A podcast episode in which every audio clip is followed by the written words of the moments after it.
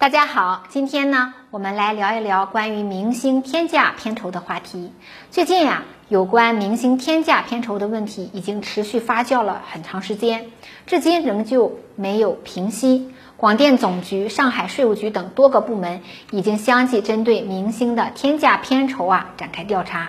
可以说，这一次的郑爽天价片酬事件，是从2018年范冰冰逃税之后，娱乐圈的又一次大地震。郑爽呢，她仅在剧组拍摄了七十七天的时间，就从影视公司那里呀获得了一点六亿的天价片酬。一直以来，我们都知道明星是很赚钱的，尤其是那些人气非常高的流量明星，片酬都是高的离谱。一部电视剧、一部电影就能赚到常人一辈子都难以赚到的钱。例如，二零一八年，范冰冰就是因为天价片酬而签订所谓的阴阳合同，试图以此来逃税漏税，最后呢被有关部门追缴税款和罚款，共计八点八四亿元。这件事儿出了之后啊，在当时也是引起了轩然大波，因为作为吃瓜群众的我们。大概都没有想到，明星竟然能赚这么多钱。很多人都认为，明星能拿这么多钱，完全是不合理的一件事儿。尤其是某些流量明星，既不背台词，也没有精湛的演技，甚至呢依靠着抠图来拍剧，凭什么就能够获得上千万甚至过亿的天价片酬？甚至到最后啊，业内也不得不推出了一个限薪令，规定明星在影视项目中。单集的片酬呢，不得超过一百万元，总片酬呢不得超过五千万元，这还是含税的。希望通过这种方式来限制明星的天价片酬，来抚平民众愤怒的情绪。然而，即便是如此，在娱乐圈中依旧有不少明星啊，那是继续顶风作案，试图继续通过阴阳合同，甚至是承包节目选角来逃避限薪令的规定。有导演就曾透露，这些明星就是通过这种打包合同来突破限薪令的限制。假设一部剧需要找八个角色，预算呢是八千万，那正常分别找八个演员来签署个人片酬的合同。不过这样的话，某些大牌明星就很难获得高昂的片酬，于是这些大牌明星就会与剧组啊签订打包合同。明星通过选择与自己同一家公司的明星艺人，或者是找自己的朋友来出演角色，而被邀请而来的演员出于情分或者默契等原因，只会收取少量片酬，甚至是不收取片酬。这样呢，剩下来的片酬预算就自然进入到这些大牌明星的腰包之中了。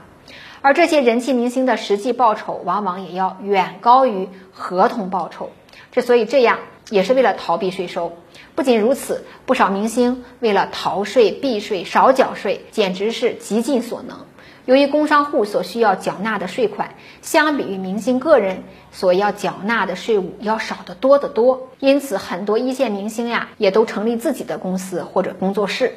然而，令人惊奇的是，自从今年开始，很多明星都纷纷的选择注销自己的公司。根据前不久媒体不完全统计，今年至少已经有七十五位明星注销了共计超过两百家娱乐公司，而其中呢也不乏一些一线的流量明星。为何在限薪令的背景下，还是有那么多明星不惜冒险来搞所谓的阴阳合同、打包合同？天价片酬为何屡禁不止呢？其实啊，之所以屡次出现天价片酬，主要的幕后推手还是那些影视公司。前不久呢，著名的编剧汪海林就针对这件事儿也发声了。实际上，在优酷、爱奇艺、腾讯视频等这些影视平台出现之前，整个的影视行业还是保持着一个比较合理的市场关系。由于当时电视台的主要收入是广告费，所以每年电视台都会拿出广告费中的一小部分来购置影片。由于相比于现如今动不动就一部剧数亿的版权费，不同的是，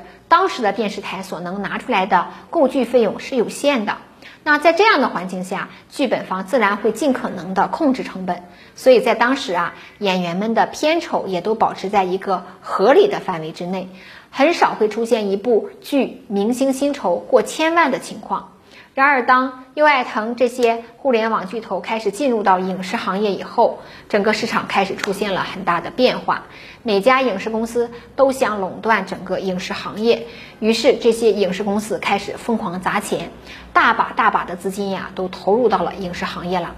如果说这些演员明星们的演技在线，能够对得起这么高的片酬啊，可能大家也不会多说什么。然而实际上却并不是这样。随着资本的不断砸钱，那资本们发现呀，一部剧哪怕是烂片儿，那只要有流量明星在，一样可以换来很好看的数据和回报。而随着这些年来这些影视公司不断的烧钱，资本不断的加入，整个影视行业乃至整个娱乐圈都变得非常畸形。流量明星已经成为某个行业最具话语权的存在。一部电影只要有小鲜肉和流量明星的存在，哪怕这部剧再烂，都有大量的粉丝愿意去买单。而更令人纳闷的是，虽然这些影视公司每年都会给这些明星高昂的天价片酬，但是这些影视公司实际上自身的业绩呀，也在连年的亏损。就以爱奇艺为例，根据爱奇艺二零二零年第四季度的财报显示，爱奇艺的营业收入是七十四点五八亿元，净亏损呢十五点四九亿元。不仅是爱奇艺，包括其他的影视公司也是一样。每年这些影视公司的年报上都会显示自己呀亏损了数十亿甚至数百亿。之所以天价片酬屡禁不止，一方面有爱优腾这些影视公司过度商业化、娱乐化有关。随着我国的经济不断发展，人们对于文化娱乐的需求也日益的提高。为了吸引人气，提升节目的知名度，很多平台也高价邀请一些娱乐明星来参与综艺节目和参演电视剧，最终就导致这些明星们的身价呀不断的在飙升。另一方面，也与资本的进场套现有关。就好比这次郑爽天价片酬事件中，给郑爽一点六亿的影视公司。北京文化这家公司明明手中拥有多个大火的热门电影，例如我们所熟知的《流浪地球》《我不是药神》《你好，李焕英》等票房冠军电影，照理来说应明明应该是大赚才对，但是这家公司在二零一九年呀亏损了二十三亿，二零二零年亏损了七亿，股价也从四十多掉到四块多，现如今呢都已经到了快要退市的边缘了。明明是票房大赚。明星也拿到了天价的票房，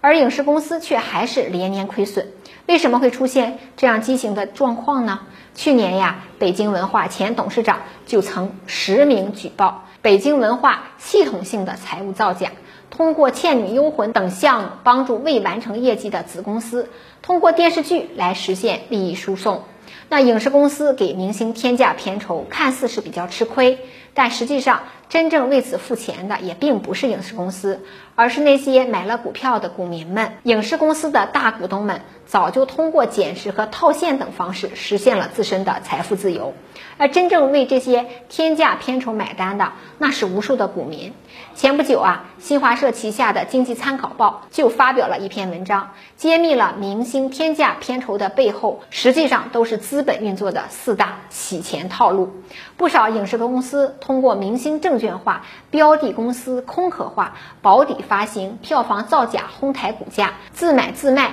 减持质押、疯狂套现等方式来实现明星的天价片酬。例如，稻草熊关联公司呢，江苏稻草熊影业有限公司，这家公司于二零一四年六月成立。公司呢，先后曾将自己百分之二十的股权和百分之一的股权，分别以两百万的价格转让给刘诗诗和赵丽颖。而到了二零二一年一月呀，该公司在港股上市之后，持股的刘诗诗、赵丽颖等明星获得了巨额的利润。又比如二零一五年十月成立的。浙江东阳浩瀚影视娱乐有限公司，它的股东里呢就包括华谊兄弟、郑恺、李晨等明星和影视公司。而根据新浪财经的报道，这家公司啊，仅成立一天的时间就获得了华谊十点八亿元的估值，而实际上这家公司啊，不过是一家空壳公司而已。这些明星和影视公司先是成立一个空壳公司，接着利用明星 IP 和粉丝效应来吸引粉丝入场。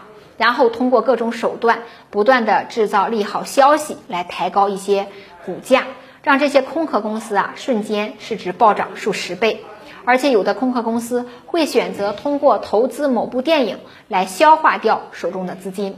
例如某部电影实际上只需要五十名演员，但实际上他会报一百名甚至两百名演员，通过各种难以核实的方式来消化掉投资方的巨额投资。这笔投资实际上是股民们来买单，但最后往往却成为了明星们的天价片酬。最后呢，影视公司和这些明星在最高价位的时候啊，疯狂的套现离场，只剩下部分中小股东和接盘的股民成了韭菜，最后啊也赔得血本无归。面对目前影视行业存在的诸如阴阳合同、天价片酬、明星证券化等问题，有关部门呢也应该尽快的推出整治相应的问题的法律法规。对于这其中存在的违法违规的行为，也应该严肃的处理，并且也应该加强对影视公司。剧组等机构的不定期的抽查巡检，公开曝光那些存在问题的机构，并且追究他们的法律责任。现如今的娱乐圈已经是鱼龙混杂，甚至连某些道德败坏、